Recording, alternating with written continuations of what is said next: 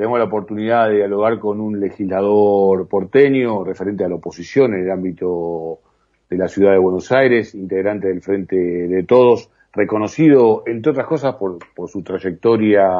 deportiva, pero también por, distintos compromisos políticos y sociales. Estoy hablando de Claudio Morresi. Claudio Edgardo Chini te saluda por, eh, aquí por Estado de Alerta por la radio cooperativa. Buenas tardes, ¿cómo te va? ¿Qué tal? Muy buenas tardes, un placer hablar con vos y con la audiencia. Gracias por atendernos, Claudio. A ver, eh, arranquemos por, no sé si tuviste oportunidad de, alcanzar a escuchar algunos de los conceptos que recién emitía Felipe Miguel. De todas maneras, obviamente lo habrás escuchado en el recinto y quisiera iniciar esta conversación eh, justamente charlando sobre el caso de, de Lucas González, el chico de 17 años que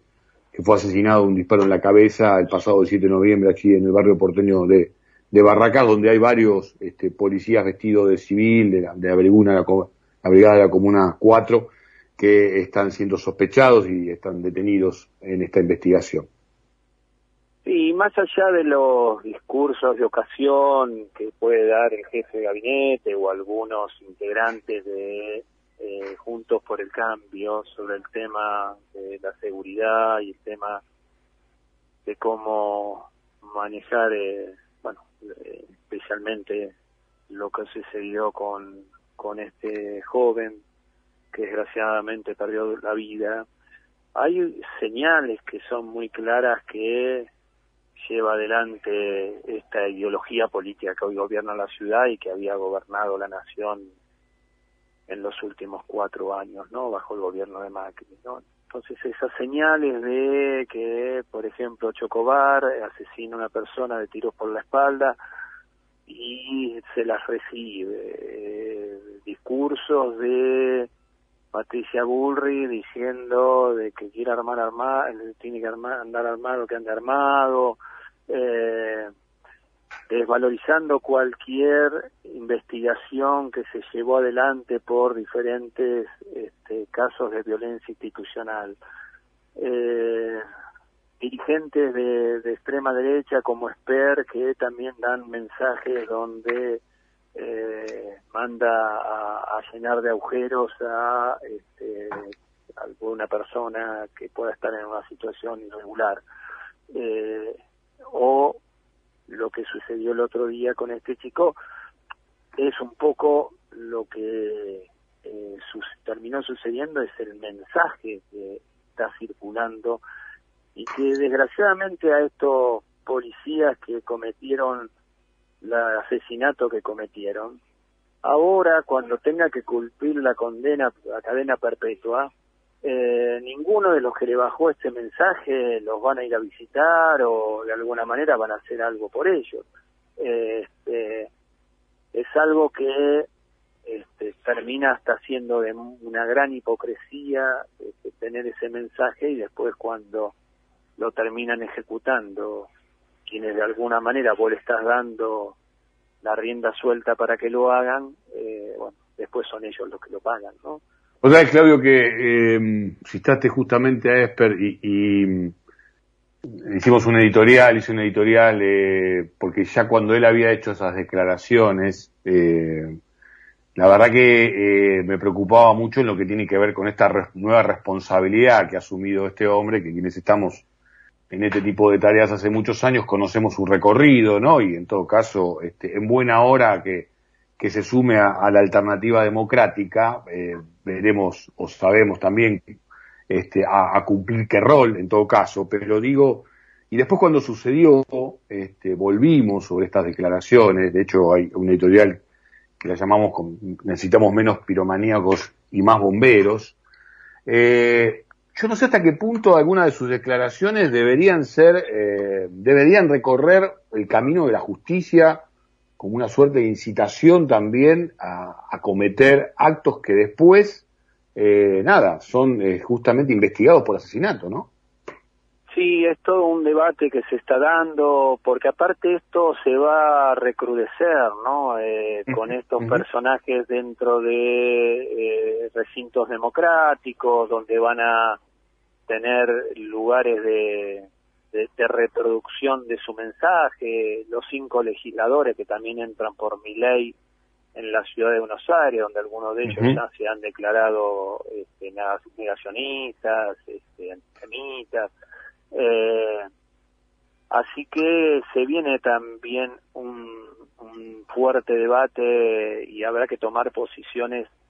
bien claras sobre esto, porque si hay algo que hemos decidido los argentinos es que nunca más vuelva a suceder lo, lo que sucedió bajo la dictadura militar y hay mucho de mm. parecer en ciertos discursos a lo que se decía en ese tiempo por los quienes este, bueno manejaban el poder en ese momento no así que hay que estar muy atentos y hay que actuar rápidamente para que nadie se confunda especialmente nuestros jóvenes que no vivieron ese tiempo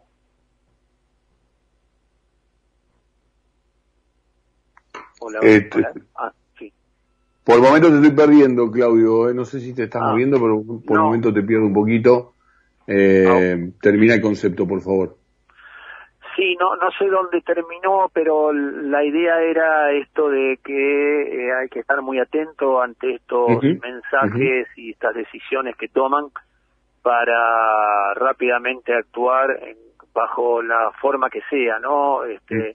respondiendo, eh, esto vino obviamente, como sabemos, a partir de, del asesinato, estas declaraciones, digo, este, del asesinato de, del kiosquero en, en, Ramos Mejía y eh, probablemente también asignatura pendiente eh, de aquellos que, que, hemos atravesado los años de, de terror con distintas este, alternativas, digo, del, del último golpe cívico-militar, eh, también es una asignatura pendiente a esta altura de la democracia ver de qué manera no se le encuentra una solución y se enfrenta la, la inseguridad barra, barra seguridad dándole una respuesta para no dejar ese espacio vacío y que después sea ocupado como por improntas no este y alardes de este tipo sin duda sin duda este está bien en claro que tiene que haber una seguridad del estado eh, que a nadie le, agrada que quien comete algún tipo de delito no sea castigado. Eh, eso que quede bien en claro, porque a veces este, toman esto como si uno eh, terminara aceptando cualquier tipo de, delincuencia que, se pudiera producir. Eh, pero bueno, a uno entiende que eh, cuando más hay que manejarse dentro de la ley para no transformarse en, seres despreciables, ¿no? Es decir, eh, uno lo que tiene claro es que la desigualdad social es la que acrecienta los tipos de violencia, este, en, todo lo que tenga que ver con la delincuencia en, en los,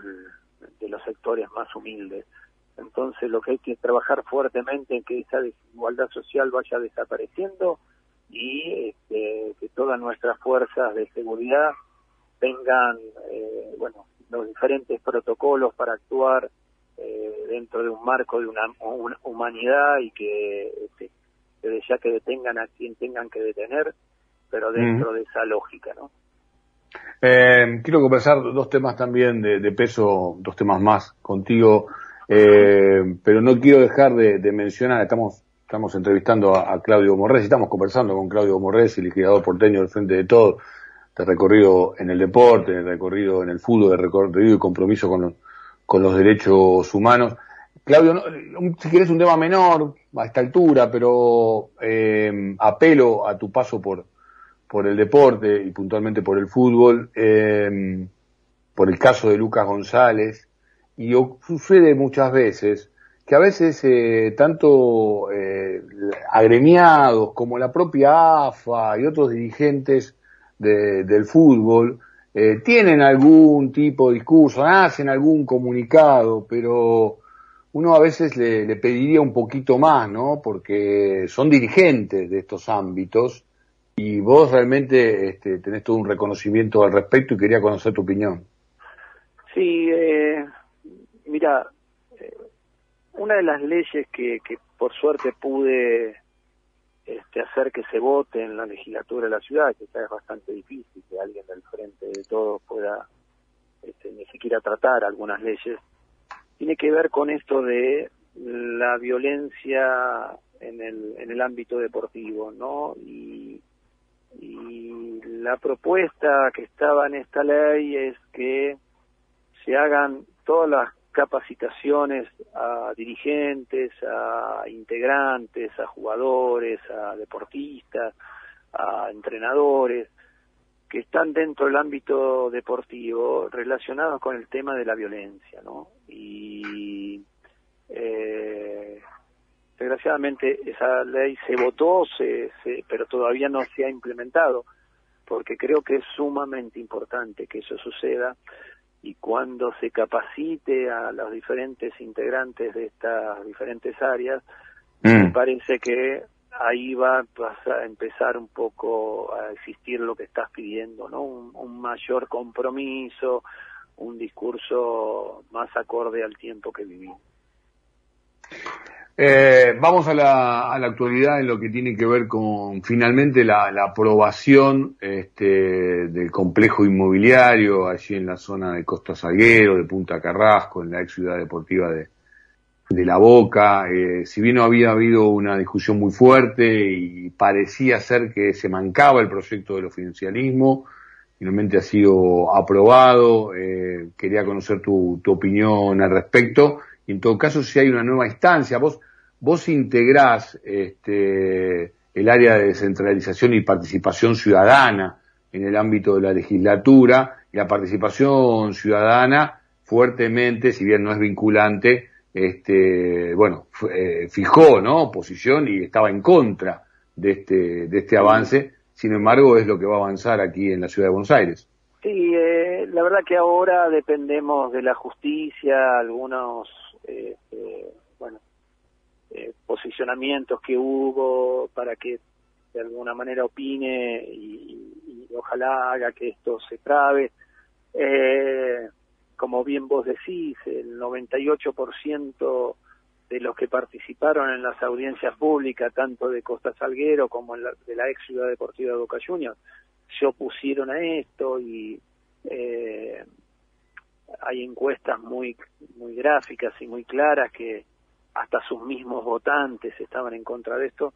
pero está dentro de, del gen de, Juntos por el Cambio, esto está atado, este, a mi entender, también a, acompañar campañas políticas, entonces estos grandes desarrolladores inmobiliarios, a partir de los de las ventajas que, que, que, consiguen a partir de lo que termina votando Juntos por el Cambio, eh, bueno, los acompañan a ellos en diferentes este, campañas, eh, pero bueno, la real es que eh, ojalá la justicia pueda frenarlo, ojalá la sociedad de la Ciudad de Buenos Aires en el 2023 este, le dé la posibilidad a otro espacio político de gobernar la ciudad, porque ya vendieron cerca de 500 hectáreas de, la ciudad de Buenos Aires y son espacios que no se vuelven a recuperar nunca más y lo único que se construye son torres para ricos, edificios para los multimillonarios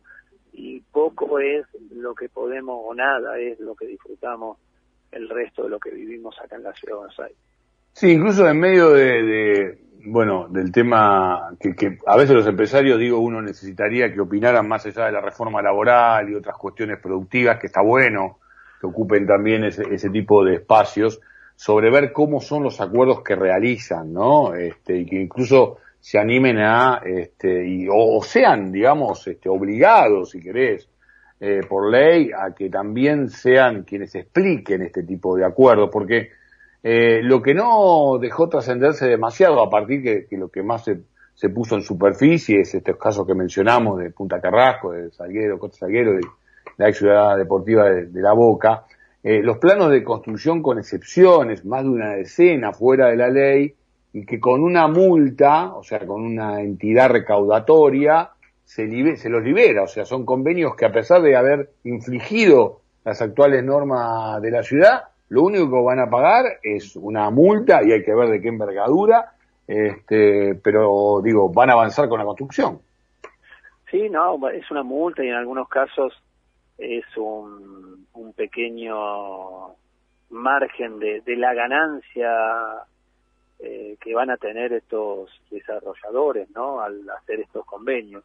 Eh, ahí el radicalismo estaba diciendo, no, perdón, la coalición cívica me, me, comentaron que salió, no sé si en algún lado, a decir que, que era la última vez que votaban esto, porque si no, esto se estaba pareciendo cada vez más al Consejo Deliberante. El mm. Consejo Deliberante era antes de la legislatura y siempre se caracterizaba para fin de año que aparecían expedientes donde bueno, sucedían estas cosas, ¿no? Todo, todo, lo que estaba prohibido por norma al final se permitía y esto permitía una ganancia este, superavitaria a quienes estaban en estos eh, grupos de, de desarrolladores inmobiliarios, ¿no? Yo te tengo que pedir mil disculpas, pero tengo que, justo ya son seis y media, que de, entrar en un Zoom te mandamos un abrazo grande, Claudio. Gracias por esta este, comunicación. Solo nos quedaba mencionar el tema de que nuestro país ha sido elegido por aclamación en la última sesión eh, allí en Suiza, este, como en el Consejo de Derechos Humanos de la ONU, y me imagino que para vos también esto debe ser una emoción particular. eh, gracias por atendernos, que termine muy bien el día. tiene una particular eh, expresión que fue eh, si Argentina logró esto fue por las políticas de derechos humanos que llevaron adelante los organismos de derechos humanos y que después la tomó Néstor Kirchner y Cristina Fernández de Kirchner para que se anularan las leyes de punto de vida, obediencia final, eh, eh, perdón, punto final, obediencia de vida, indulto y llevar a, a la cárcel a quienes cometieron los crímenes de lesa humanidad. Les mando un abrazo muy grande. Gracias, Claudio Morresi, legislador porteño del Frente de Todos, pasó por aquí por Estado de Alta por el Río Cooperativo.